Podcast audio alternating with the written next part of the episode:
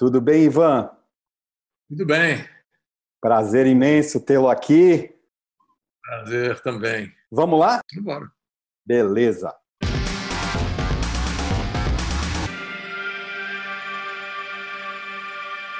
Ele é químico de formação, mas achava que devia ser arquiteto.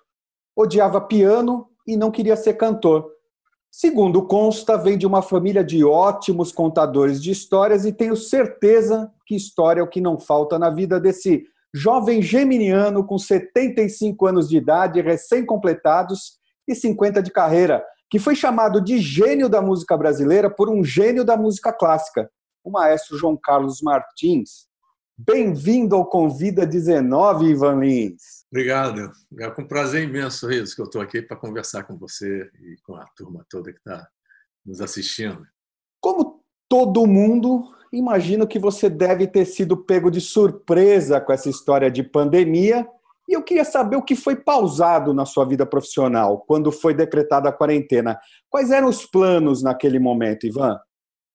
Era o que eu acho que o plano de todos os artistas, né? que eram espetáculos, shows, né? Que foram todos cancelados. Não se esperava que a pandemia durasse tanto, assim, né? que ela fosse tão séria. No começo, as pessoas falavam, ah, mas tudo bem, mas daqui a dois meses está. Então, os cancelamentos foram parcelados, né? Assim, bom, então, não, pelo menos em maio vai dar para fazer. Aí, pum, cancelaram maio. Não, mas junho vai dar. Cancelaram junho. Não, julho, cancelaram julho. Foi, aí foi, foi, foi. Ainda não cancelamos novembro. Agora mais por causa do Brasil mesmo, né? A situação da pandemia no Brasil, que é seríssima. Aí a minha volta ao Brasil já tinha sido cancelada, então nós fizemos um prognóstico. Começo de agosto já é legal chegar. Metade de agosto para frente já tinha coisa marcada. Aí cancelaram. Mas, assim, minha família toda mora aí, saudades, quero ver, quero rever meus amigos e tal. Então, vamos no dia 10 de agosto, a gente vai embora, tá legal. Já passamos para final de setembro. Aqui na Europa, a situação está bem mais adiantada, então já está começando a haver pedidos de espetáculo e já tenho dois shows assim marcados, não se sabe se vai ter ou não, um na Alemanha e um na Itália. Vamos ver, vamos tudo aqui de dedo né, cruzado, porque precisa entrar um dinheirinho aqui na, na conta, porque não entra dinheiro nenhum. Né? O direito autoral, basicamente, hoje é de internet, paga muito mal, e a coisa está ficando preta porque as contas não param de chegar. Né? Dizer, por sorte, eu moro num bairro tranquilo, pouca gente na rua. Eu fico lá perto do Rio Tejo, parque, praça, rio, calçadões, a gente não tem esse problema de contato. Né? O único medo que a gente tem mesmo é quando a gente vai fazer compra no supermercado ou na farmácia, né? Mas mesmo assim, estão jogando duro aqui, né? É um privilégio. Demos sorte. A gente não podia esperar que quando viesse essa pandemia essa coisa ia ficar desse jeito, né? Mas estamos bem, estamos bem, graças a Deus. Você recebeu uma homenagem linda dos seus filhos pelo seu aniversário numa live emocionante, onde o Cláudio capitaneou um monte de gente bacana cantando suas músicas. E para o Rodrigo Faor, em 2009, ao comentar sobre a música aos nossos filhos, você se declara um pai culpado. Você ainda carrega essa culpa? Acha que tem motivos para isso depois dessa declaração de amor e admiração tão especial? Não, não, não, não sinto mais isso. Quer dizer, isso foi num momento, quer dizer, que é muito mais complicado, numa época da ditadura e com censura, não havia patrocínios, a gente tinha que bancar tudo do bolso, entendeu? Então, quer dizer, a ausência de casa me deixou muito assim, pô, podia ter ficado mais em casa do que. Mas, por sorte, né, a mãe deles era espetacular, uma super mãe também.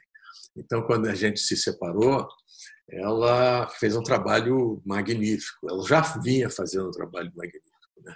Depois que eu me separei, eu passei a ter um contato maior com eles. Por incrível que pareça, meus filhos e minhas filhas são extremamente amorosos e são pessoas seríssimas, direitas, totalmente do bem mesmo. E sempre foram muito unidos, porque eu tenho duas filhas que são, na verdade, enteadas, que são do primeiro casamento da Valéria. E mais a Luciana, que é a filha de criação do primeiro casamento, eles cinco se juntaram, são muito unidos e sempre se protegendo muito.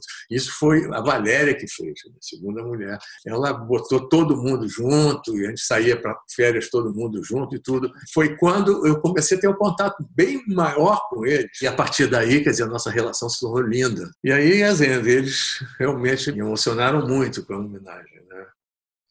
Foi lindo, foi lindo. Foi realmente lindo, uma delícia. Presente para nós, imagina para você. Falando de momentos inesquecíveis, em 1983, no programa Vox Populi da TV Cultura, quando perguntado sobre o momento mais importante da sua carreira até então, você contou que quando ouviu no rádio a Elis Regina cantando Madalena foi diabólico. Em qual voz seria diabólico ouvir uma música sua hoje? Rapaz, eu já ouvi com quase todo mundo, né? Diabólico seria Gilberto Gil e Milton Nascimento, e Caetano Veloso, e Maria Bethânia. Esses quatro. Não é nem ninguém de fora, são quatro brasileiros. Sou muito apaixonado pelos nossos super-heróis, compositores e artistas brasileiros que construímos uma página linda durante três, quatro décadas, uma coisa realmente poderosa de música, que tomou conta do mundo, né? começou lá no final dos anos 50 e veio até o final dos anos 80. E eu sou assim fã de todo mundo, assim, a beleza da música deles ajudou eu construir a minha. Tive a sorte, né, a felicidade e a sorte de estar da mesma geração e poder ter compartilhado isso assim intensamente, inclusive eles influenciando na minha música. Como eu de repente eu posso ter influenciado na música deles, eu não sei é uma coisa assim que não tem preço para mim. Ainda trazendo as lembranças de emoções importantes, já vi você declarar várias vezes: eu detesto a solidão. Pensando no momento inversamente proporcional à solidão, quando você fecha os olhos e se transporta para o Rock in Rio de 1985, qual é a sensação? Cara, como é difícil explicar isso, porque foi uma coisa tão grandiosa para mim e foi assim uma revelação que eu não esperava. Eu estava apavorado, né? Eu não ia participar. Aí Caetano desistiu e aí o meu empresário na época, que chamava-se Alberto Trager, ele ficou sete horas em frente à porta do escritório do Aloysio Legei, que era o diretor-geral da parte de televisão da TV Globo. Sete horas, o cara tentou até fugir pela janela e não conseguiu teve que receber ele. E ele fez o Legei apostar em mim. O Legei apostou e se deu bem. E eu me dei, foi incrível. Mas eu estava com medo, porque eu estava sendo criticado muito na imprensa, né? A imprensa jovem, não os mais velhos, mas os roqueiros, né? Dizendo que eu era um estranho no ninho, que era um absurdo, porque minha noite era só tinha estranho no ninho, não tinha roqueiro ali. O Al Jarreau, Gilberto Gil, Elba Ramalho, George Benson. O mais próximo ali era o James Taylor, que tinha uma ligação mais próxima com pop rock. Mas sei lá, resolveram pegar no meu pé, né? Foi muito difícil convencer o DG por causa disso. As pessoas vão bombardear esse cara. Mas ele apostou em mim e eu, quando entrei, quando me anunciaram, já tinham mais, mais de 150 mil pessoas. Já. Eu fui ovacionado. Cara, quando eu senti aquilo, eu dei uma de roqueiro. Falei, Ei! Aí tudo. Aí eu falei, pô, eu estou com a plateia toda na mão, pô, só vieram meus amigos. Assim, pô, não sabia que eu tinha tanta gente assim que gostava de mim, né?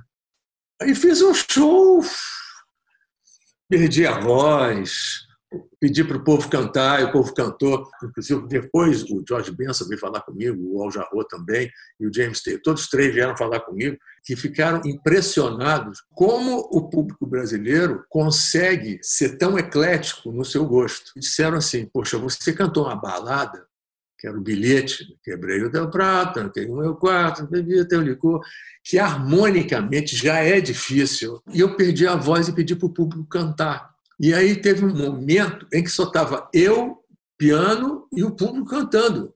150 mil pessoas. O Aljarro chorava do lado, assim, mas aos prantos, ele não estava acreditando. Porque nos Estados Unidos, você poder juntar 150 mil pessoas para cantar uma música daquelas. Né? Claro, os roqueiros juntavam e eles cantavam. Ah, gosto de rock mesmo. Agora, cantar bilhete foi demais para eles. Eles falavam: não é possível, isso não é possível. Nesse Rock in Rio, o grande show foi do público. Não havia limite naquela época né, de público. Depois eles começaram a limitar por causa de segurança, etc. Foi um negócio impressionante. Aí é que eu percebi que eu era mais querido do que eu imaginava. E a partir daí a minha carreira deslanchou mesmo, né? Quer dizer, ela já estava bem. Eu não sabia que ela estava tão bem. Você cumpre a quarentena em Portugal, onde, diferente do Brasil, tem sido exemplar na postura contra a pandemia. O presidente de Portugal, Marcelo Rebelo de Souza, inclusive deu aula na TV sobre cidadania aos alunos que cumprem ensino à distância e é conhecido pela sua política dos afetos, reconciliadora e carinhosa, sem deixar de ser genuíno e defender suas convicções. Você é um artista que defende esse conceito de verdade na sua vida e na sua música. Como se sente dividido entre essas duas realidades governamentais tão opostas em todos os sentidos?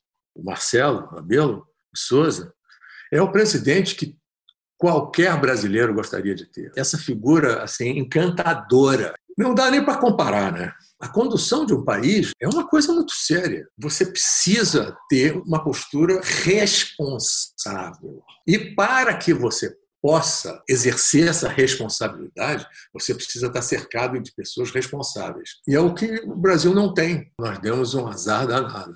Eu sou daquela geração que passou 30 anos ouvindo, olha, pior do que está, não vai ficar, e ficava, né? Isso era de quatro em quatro anos, ah, mas pior do que está, não, graças a Deus, isso, agora estamos no fundo do poço, nunca estivemos no fundo do poço, o poço era mais fundo, entendeu? Eu até entendo a forma como esse senhor brasileiro foi eleito, muito por desespero de uma facção da sociedade que era contra o Partido dos Trabalhadores e que carregava um sentimento de rejeição muito forte, e que votou no primeiro que passou que tinha chance. Eu quase diria que um sub-humano. Né? Ele atingiu um nível que parou e não progrediu mais. Podia ser qualquer um.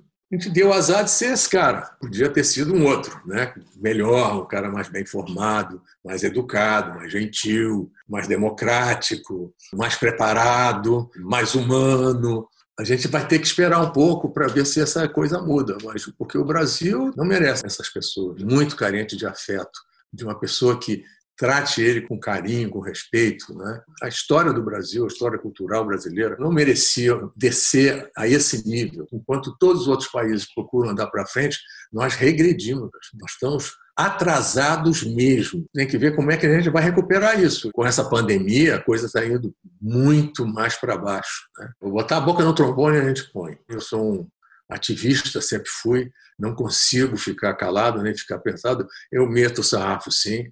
Hoje eu bato com a educação. Você chamar o cara assim, olha, o trabalho que você está fazendo no Brasil é feio. Dói mais do que você dizer um palavrão. Luvas de pelica. Né? dói mais. Outra coisa também que dói muito é ignorar. É como aquele artista que entra no palco, ninguém aplaude, ninguém vai. Ele acaba e fica aquele silêncio mortal, ou seja, então tem várias formas gentis e educadas de pisar em cima. Mas é, foi o destino, nós vamos ter que lidar com esse destino e eu acho que nós temos capacidade de reverter isso. Vai doer, vai continuar doendo, mas eu tenho muita fé. Eu sou um cara assim, movido à esperança. Né? Eu tenho muita fé nas cabeças de tantos brasileiros que pensam muito bem o país e que eu acho que, inclusive, esse choque que nós estamos tomando, essas cabeças vão ter que assumir e dizer: não, a gente vai ter que entrar nisso e começar a trazer o Brasil de volta, né? Estudiosos, cientistas, antropólogos, sociólogos, psicólogos, historiadores, eh, jornalistas, escritores, pensadores, filósofos. Nós temos uma quantidade imensa de cabeças assim brilhantes. E na hora que abrir o espaço e puder esse povo entrar, eles têm que se envolver um pouco com a política, que é horrível. Né? A política é uma coisa horrorosa no Brasil. Nos anos 70, direto do acervo da TV Cultura, quando perguntado sobre os dias de hoje daquela época, você disse: muito conturbado e uma flexibilidade muito grande de caráter das pessoas. Hoje, nós temos uma sucessão de personagens, declarações e comportamentos absurdos nas pastas da economia, meio ambiente, saúde, cultura, educação, bem condizentes com o chefe de Estado que os lidera. O mais recente foi um ministro da Educação relâmpago com currículo falso, 40 anos depois, por que você acha que continuamos a admitir essa flexibilidade? Houve um período que havia números de analfabetismo no Brasil muito bons. Houve um combate ao analfabetismo no Brasil, mas não houve um combate à ignorância. Porque existe muito analfabeto que não é ignorante. Meu pai dizia: a ignorância é a mãe de todos os males, em todos os sentidos da ignorância. A ignorância pé na porta, a ignorância, sei que tal, a grosseria, tem várias formas de ignorância e o desconhecimento mesmo, quer dizer, alienação, grande parte, quer dizer, não é nem culpa do ignorante, ele é mantido na ignorância. É falta de acesso à cultura, à educação quando a gente se democratizou e começamos a ter eleições, 90% dos bordões das campanhas eleitorais na televisão, aquela coisa toda, nos discursos, não sei o que. Primeiro lugar, educação e saúde. Dois anos depois ela piorou. Outra eleição, bordão, educação e saúde. Passou, piorou. Quanto mais prometeram, pior ficou. Há um grande blefe político no Brasil. Quando eu falei de flexibilidade lá, é a flexibilidade de caráter. O ignorante, ele é um fácil refém de um discurso sedutor. Todo malandro é sedutor, todo espertalhão é sedutor, né? Agora, indo para o segundo ato desse teatro de horrores, recentemente, quando um de seus parceiros de composição e de mal, o movimento artístico universitário nos anos 60, 70, o Aldir Blanc, se foi, houve total silêncio da então secretária de Cultura, Regina Duarte, exemplo que se seguiu na morte de outros grandes nomes das artes no Brasil. Se trouxermos Ariano Suassuna, que dizia o otimista é um tolo, o pessimista é um chato, bom mesmo é ser um realista esperançoso. Ivan Guimarães Lins está mais para tolo, chato ou realista esperançoso? Eu sou um realista esperançoso mesmo, e de carteirinha e tudo. Sócio número quatro, assim. Porque, poxa, a esperança é a nossa gasolina. Você só pode pensar que alguma coisa pode mudar se você tiver esperança. Porque se você não tiver esperança, você senta na cadeira e não faz mais porcaria nenhuma. Quem espera faz a hora, não espera acontecer. Não é isso? Esperança é movimento. Não tem nada a ver com o verbo esperar. E realista, você tem que ser realista. Eu não posso querer esconder uma realidade que está aqui na minha frente. Não sei se eu vou ver o Brasil que eu sempre sonhei. Eu gostaria de deixar, pelo menos para os meus netos, né, alguma coisa bacana. Ouvi numa entrevista sua.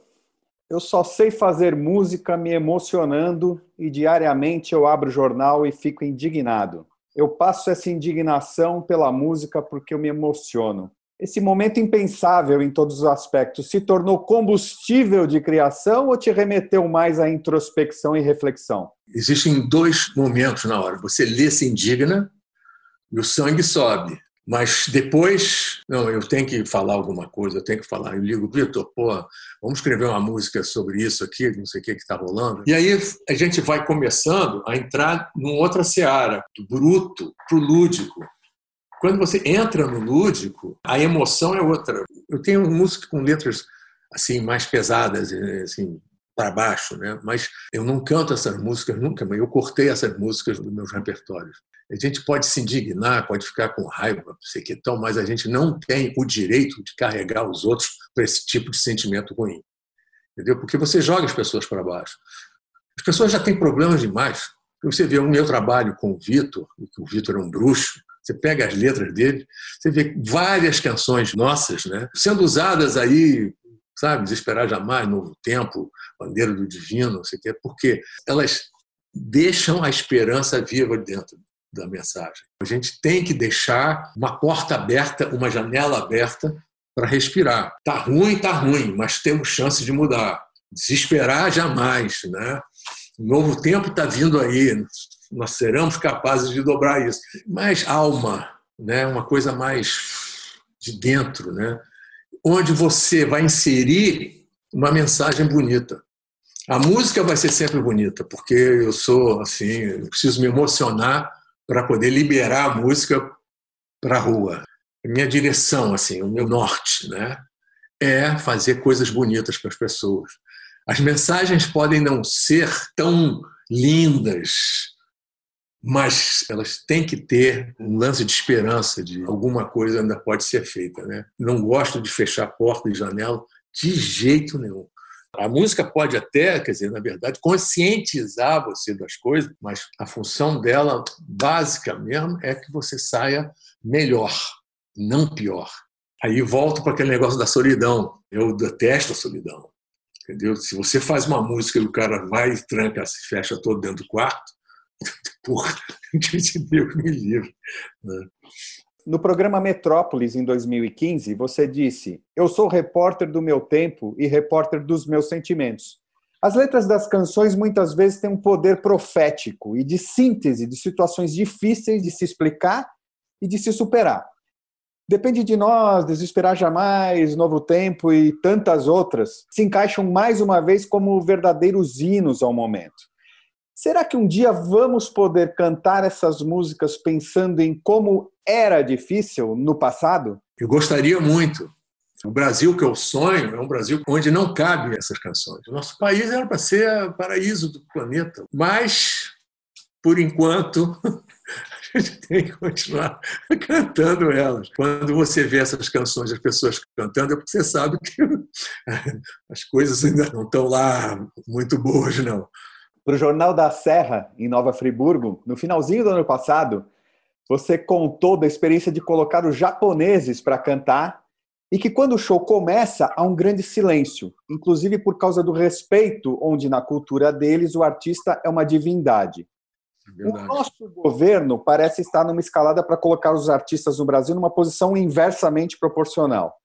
Já ouvi entrevistas aqui no Convida 19, por exemplo, da atriz Denise Del Vecchio. Ser artista no Brasil exige alto grau de teimosia. E somos resistência de mais de um entrevistado.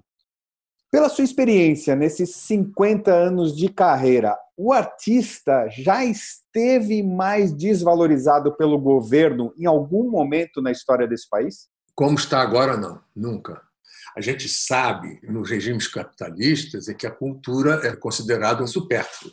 E quando eles têm que apertar o cinto financeiro do país, eles vão direto em cima da cultura, tiram verbas, tiram tudo isso, porque no sistema capitalista eles não acreditam que a cultura seja uma forma de se gerar lucro suficiente para carregar uma nação. Eles olham sempre pelo lado financeiro e não pelo lado filosófico. Evidentemente que quem ama a arte e se torna artista tem que resistir. Na verdade, a educação e a cultura são estratégicos. Eles deveriam estar em primeiro plano junto com a saúde. É a formação do indivíduo. Então, o indivíduo aprende, através da educação e da cultura, a se defender, a viver, conviver.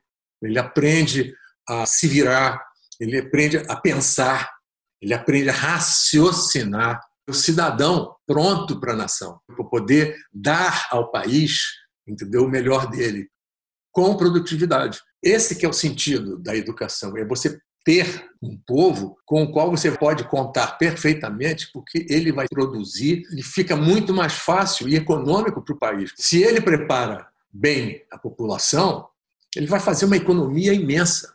Vai sobrar dinheiro para ele aplicar em outras coisas, inclusive. A situação que nós estamos agora mesmo antes da pandemia, a pior de todas, nunca poderíamos imaginar que nós pudéssemos chegar a esse estágio. A pandemia só chegou para piorar mais ainda. Nós estamos numa situação de uma tragédia. Né? Os profissionais de arte, coitados, estão passando fome, é uma coisa muito brutal.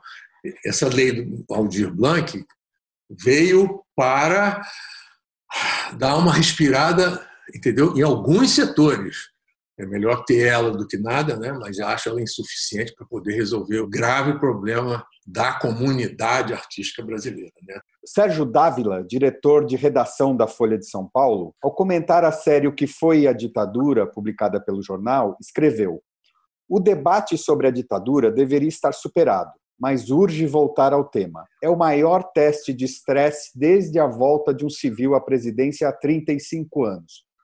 Você disse no programa Perfil na TV Alerj em 2015 que a situação política naquele momento da entrevista interferia mais violentamente na arte do que na ditadura, porque na ditadura haviam veículos onde você podia exteriorizar os pensamentos. Então você está me dizendo que nós cavamos ainda mais esse buraco? O buraco está muito ligado à mídia.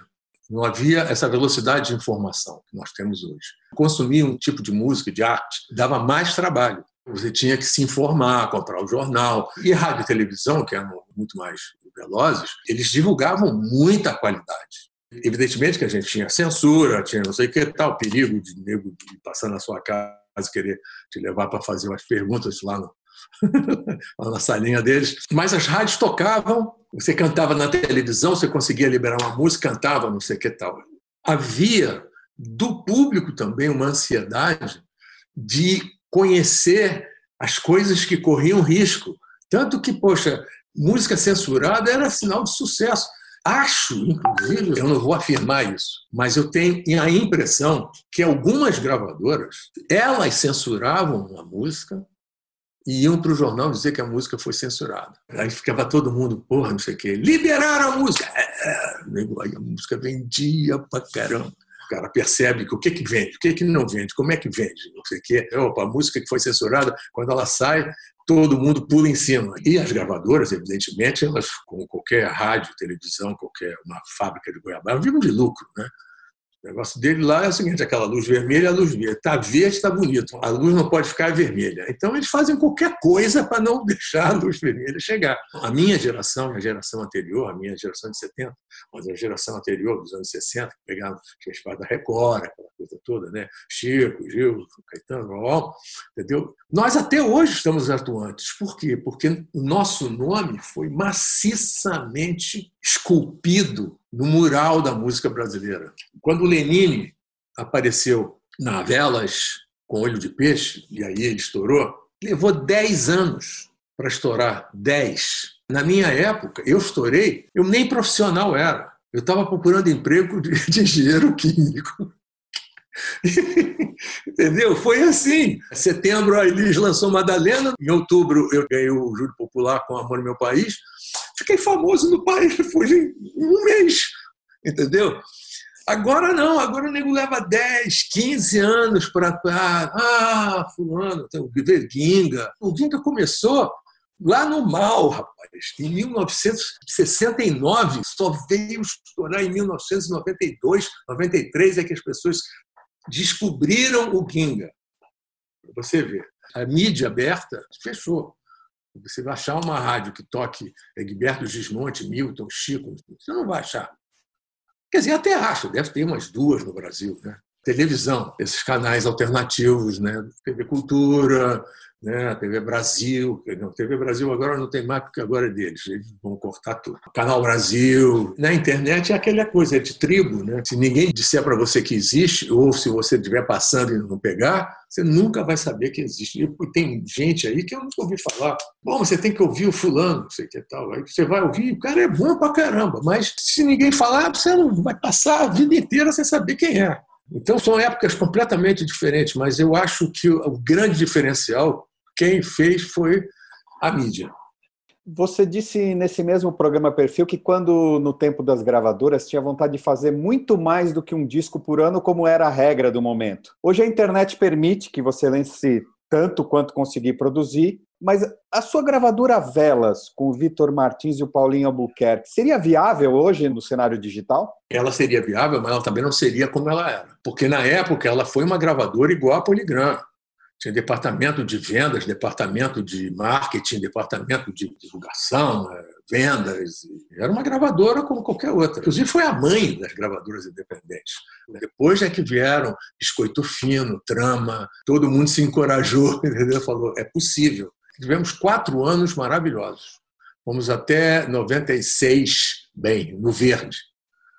Aí depois mercado começou a cair, aí a gente começou a descer, o dinheiro começou a escassear, as rádios começaram a tocar menos, menos programa de televisão para aparecer. Em 98, 99 nós fechamos. Como anda seu envolvimento com o GAP, o Grupo de Ação Parlamentar Pro Música? Houve alguma evolução significativa em relação à questão dos direitos autorais na era digital? É difícil você detectar assim, uma melhora que você possa dizer, ah, melhorou. Os sertanejos, não sei o que tal, esses são todos ricos. Então, eles não estão passando o aperto que está passando a turma aqui de baixo. Os Dorica Imes, o Lobos, todo mundo se ferrou com essa pandemia, porque o direito autoral é muito pequeno todo mundo vive de show. Venda de CD praticamente desapareceu. Você vai viver de show. Não pode fazer show, você vai viver de quê? Vamos falar do um dia desprezado, mas hoje inseparável piano. Quando começou a tirar músicas de ouvido no piano, você tocava maioritariamente nas teclas pretas, por uma diferença de afinação. Conta essa história, por favor, e como você descobriu que estava num tom diferente do que você acreditava. Com o piano estava um semitom abaixo, né? quer dizer, você tocava um Fá, soava um Mi. Se você botar um piano normal aqui, você vai apertar o Fá, vai fazer e esse aqui, entendeu? Eu tirava as músicas de ouvido dos discos.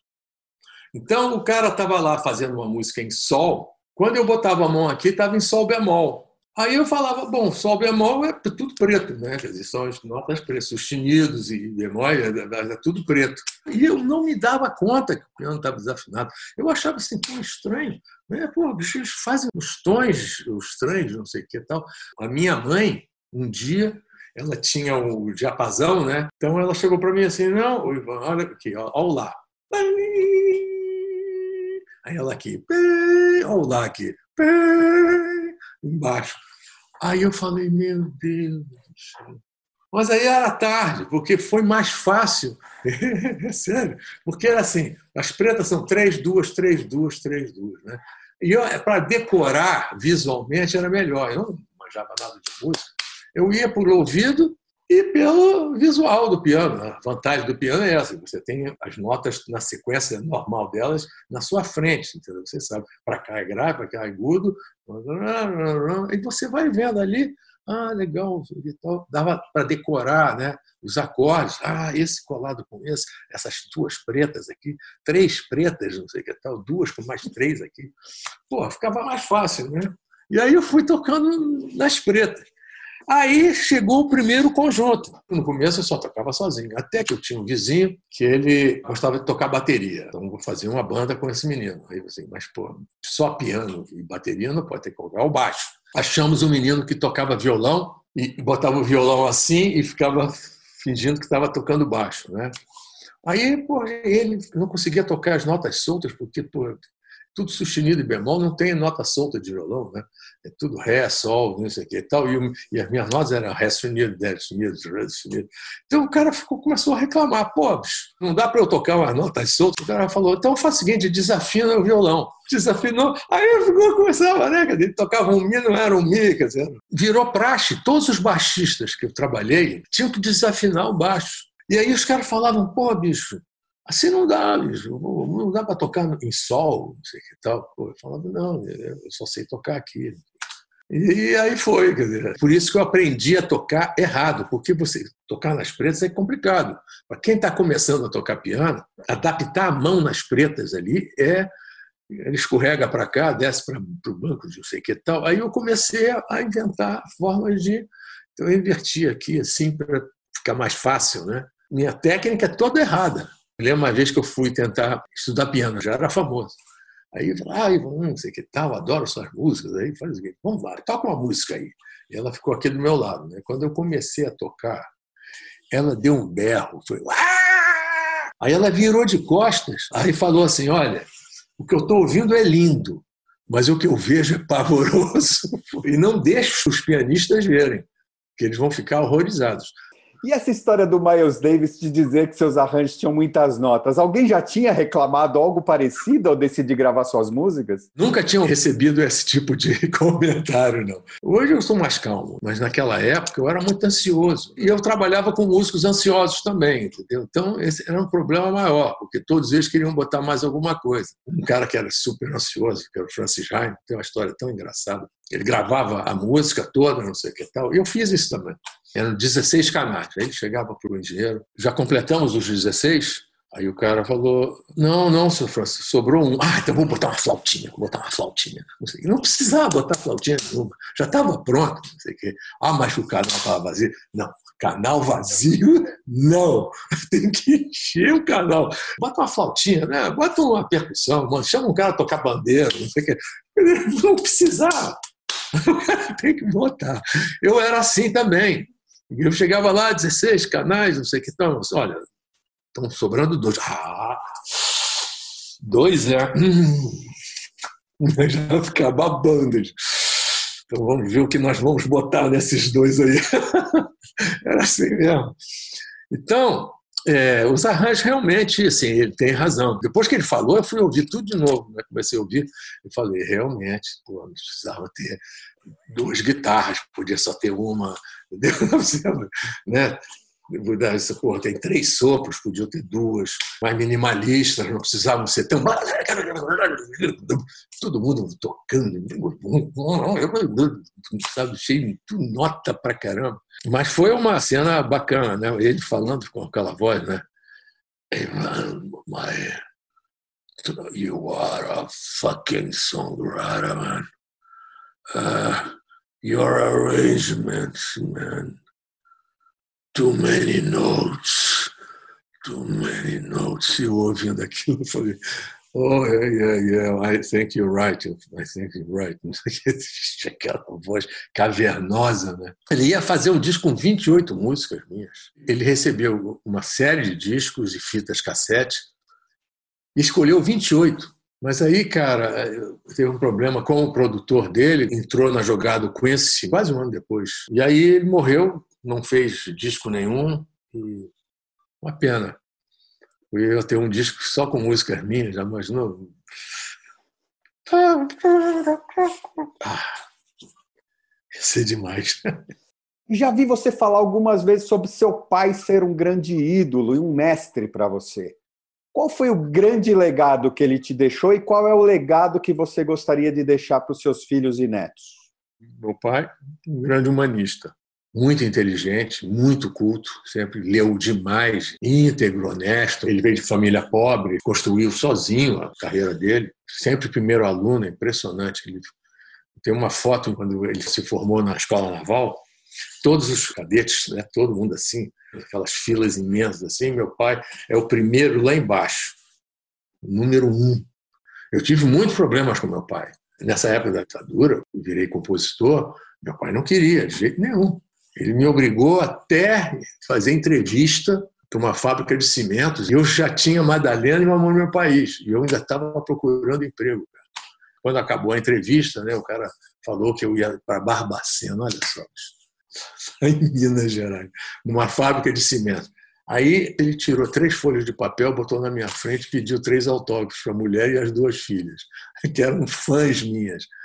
Aí, quando eu acabei de dar o autógrafo, falei, ah, foi cimento, papai, adeus. E a ficha caiu, né? Quer dizer, eu falei, pá, é a música mesmo, já sou famoso e eu não estou me dando conta.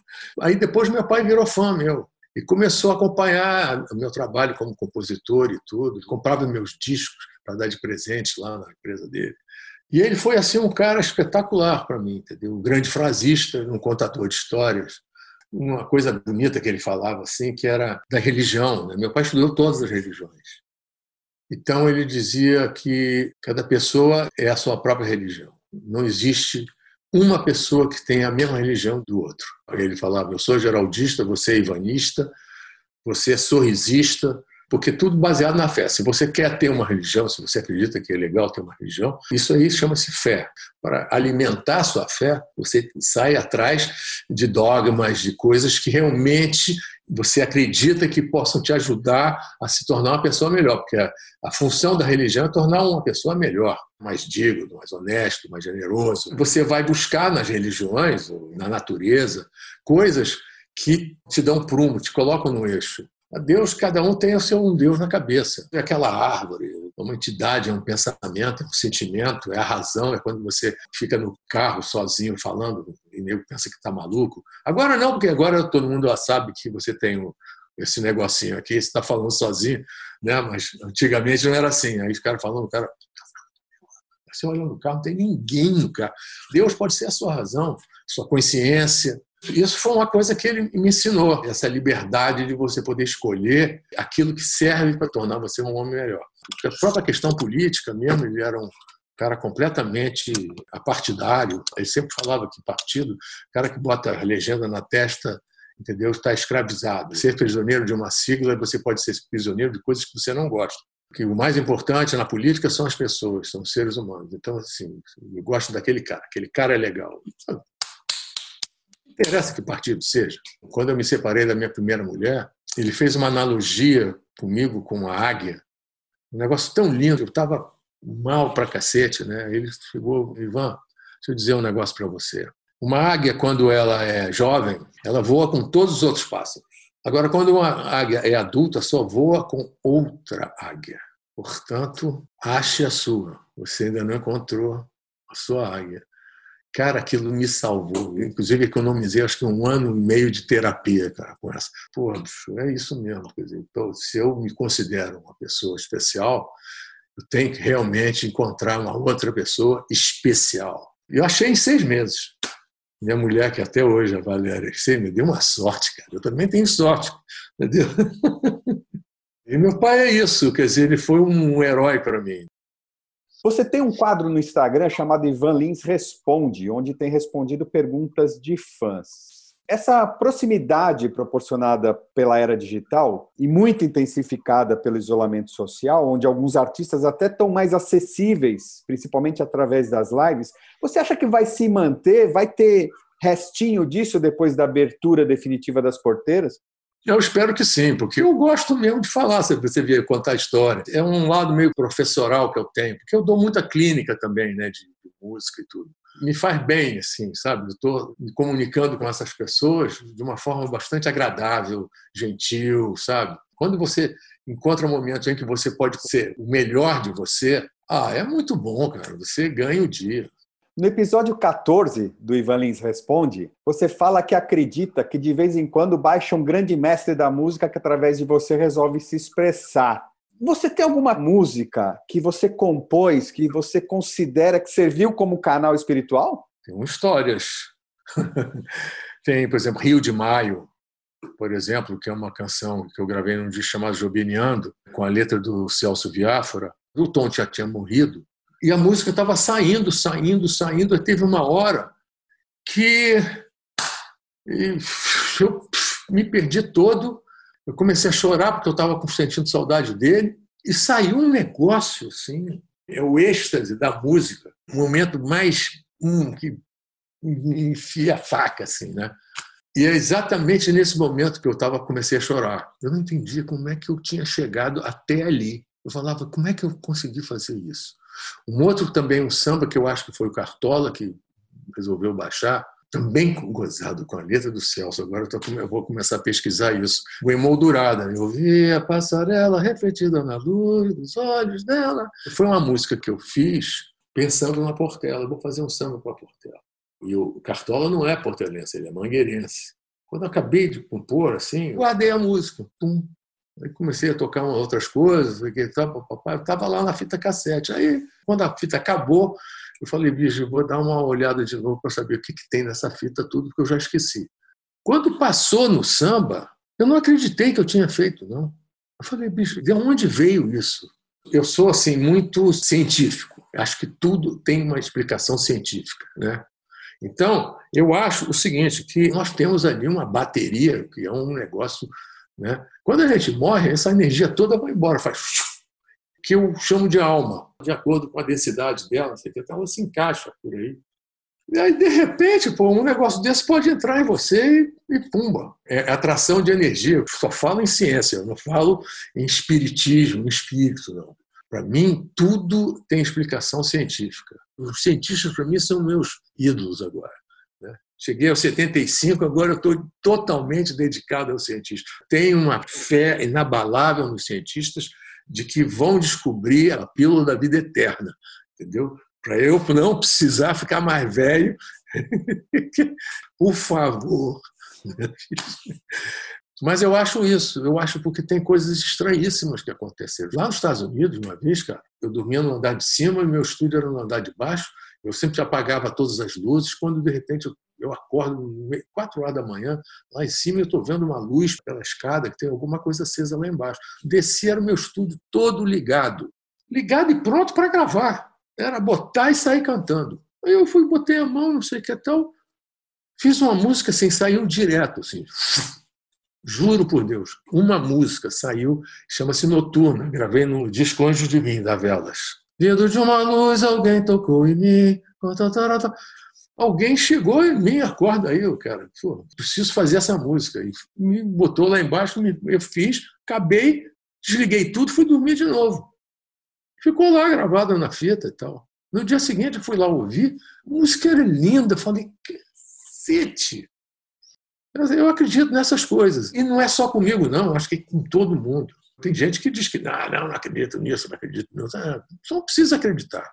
Lá na introdução, eu trouxe a declaração do maestro João Carlos Martins sobre você. E quem for buscar na internet essa apresentação que você fez junto à Orquestra Baquiana em 2017, vai poder testemunhar sua emoção em seguir as palavras do maestro que você pensou naquele momento tão intenso onde ele te declarou um dos gênios da música brasileira? Vou confessar que eu não entrei na seara do gênio, porque eu não me considero um gênio. E ainda bem que eu não me considero um gênio, porque se eu me considerasse um gênio, eu era uma pessoa insuportável. Pô, se não, não aguentar a forma como ele falou é que me deixou muito emocionado, entendeu? Quer dizer, ele é um cara extraordinário, né? Considero ele um herói, um homem de superação. E vindo dele, assim, para mim foi uma coisa bonita, né? Para o programa Segue o Som da TV Brasil, também em 2017, ao comentar sobre suas apresentações com orquestras sinfônicas no exterior e também de comunidades aqui no Brasil, você disse: os músicos são os anjos da guarda do coração das pessoas. E as orquestras são como florestas, elas têm que ser preservadas pelo bem do planeta para a oxigenação das pessoas. Tocar com orquestras te leva para um estado de espírito diferente? Como é que você descreve a sensação de ter tantos anjos ao seu lado executando a sua música? É exatamente isso, né? Quer dizer, a questão da orquestra é uma questão de que você está cheio de pessoas que estão ali tocando com você. Não, eles não estão tocando para mim, eles estão tocando comigo e oferecendo para as pessoas uma coisa prazerosa. Há muito descuido em relação às orquestras, principalmente no Brasil, que é o país da música. Né? eu já vi orquestras fecharem. Quando o Brasil, poxa, deveria ser o país com mais orquestras no mundo. Não só as sinfônicas, filarmônicas e bandas sinfônicas, mas também orquestras de instrumentos regionais. Então, assim, você pode ter orquestras com 40 figurantes, entendeu? Sei lá, 20 acordeões, 20 violas, não sei quando, misturar, pegar esses instrumentos e construir, porque o Brasil é tão rico musicalmente mais rico do mundo em matéria de diversidade cultural, folclórica e as linguagens. Ah, bicho, é, o Brasil é uma coisa extraordinária. E são os, os agentes da música, são os caras que levam o prazer para as pessoas. Eles são anjos deveriam ser preservados como as florestas. Né?